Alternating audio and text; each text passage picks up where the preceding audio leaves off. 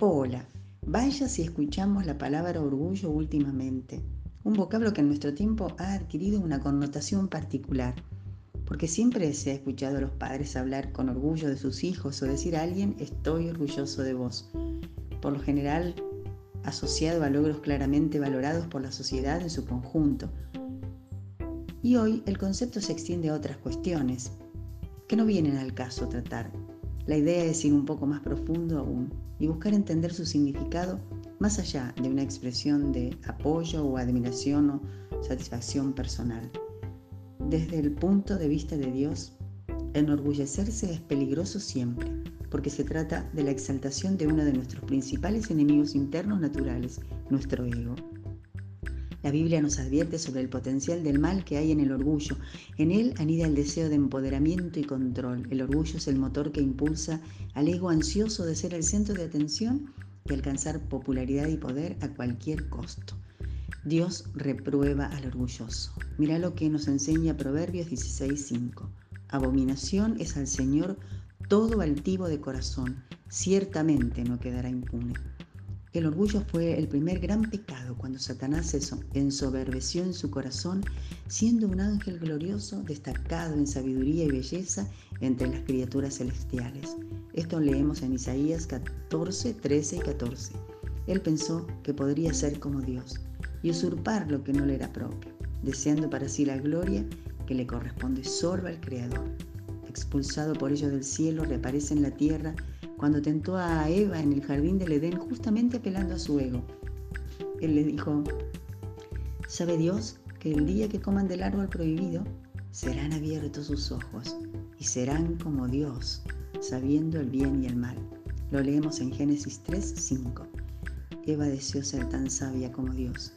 Fue su orgullo que la llevó a rendirse al consejo de Satanás para comer del fruto del árbol desoyendo la advertencia del Creador, que era el dador de todo bien para ella y su compañero.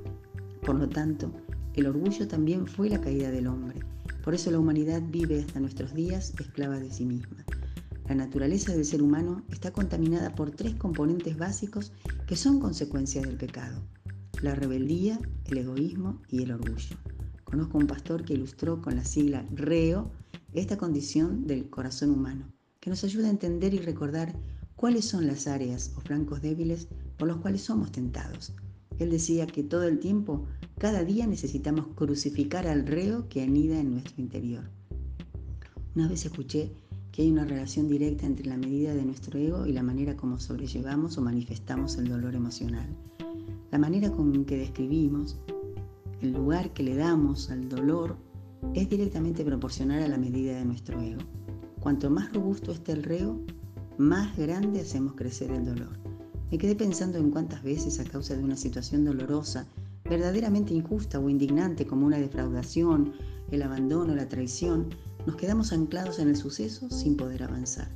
Todos conocemos personas que viven recordándonos cuánto sufren. Pretenden decirnos que lo que a ellos les pasa no es comparable a ningún otro dolor. Todo el tiempo buscan ser el centro, reclamando compasión y atención son personas que se muestran y viven infelices porque invierten sus energías en alimentar su reo. Nuestro orgullo herido nos hace creer que mantener viva la llama de ese fuego quemante aliviará el dolor o al menos nos ayudará a poner las cosas en su lugar, quizá hasta vengarnos. Y también nos da un lugar de preeminencia entre los demás. Ser el que sufre es ser alguien para esas personas.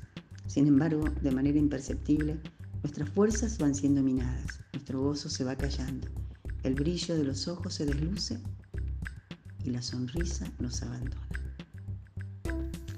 Quizá hoy sea un buen día para chequear qué tan vigoroso está nuestro reo y en especial nuestro orgullo.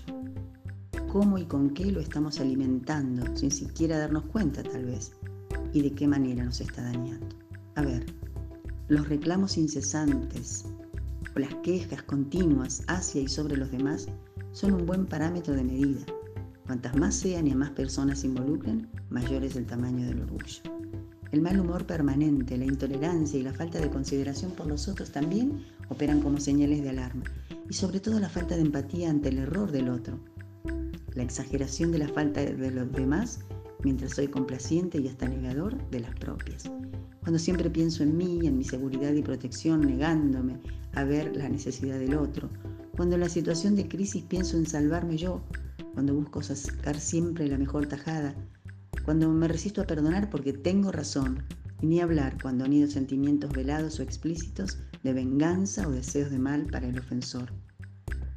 Mi reo se alimenta y engorda cuando doy lugar a pensamientos que provienen de la carne, cuando dejo que los celos o la envidia aniden en mi interior, cuando dejo que en mi corazón se alojen la ira y el resentimiento, cuando presto oídos a palabras o conversaciones y mis ojos a imágenes, sitios, programas que claramente atentan contra los valores del reino de los cielos, cuando doy lugar al mal acumulando rencores y me dejo amargar por la insatisfacción, cuando tengo problemas con el dominio propio y me dejo vencer por la rutina, el desánimo o la comodidad.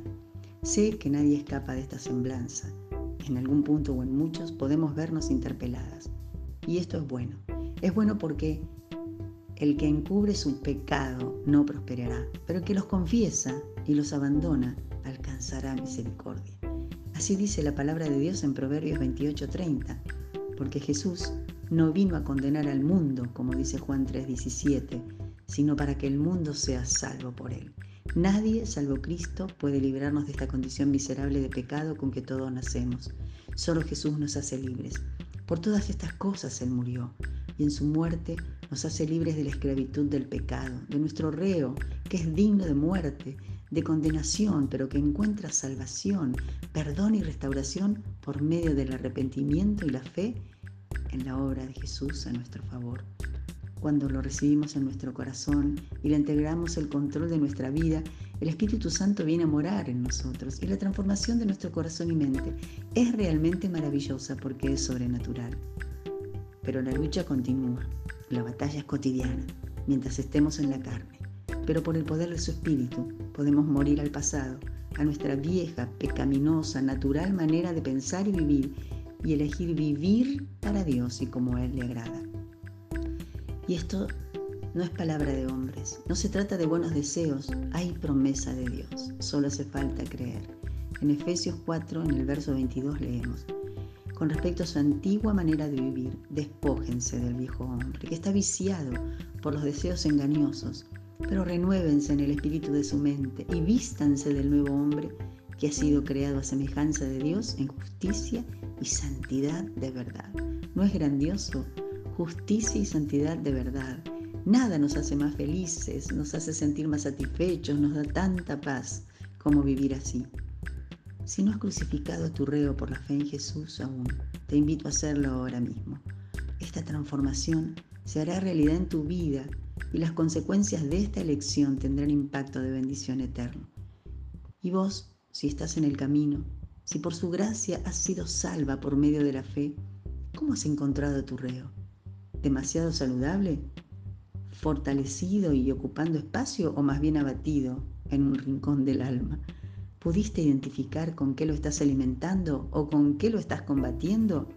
Ruego al Señor que esta palabra sea de aliento, que puedas exponer tu corazón a la luz de su presencia para ser una vez más purificada que cada día elijas por la oración y la meditación en la palabra mantener al reo a raya, que tus fuerzas sean renovadas, tu fe robustecida y el Señor te libre del mal.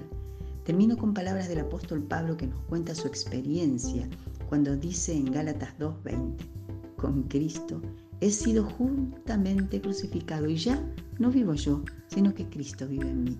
Y lo que ahora vivo en la carne, lo vivo por la fe en el Hijo de Dios, quien me amó y se entregó a sí mismo por mí. Que esta pueda ser también nuestra experiencia y esta verdad sea cumplida en nosotras. Bendecida semana.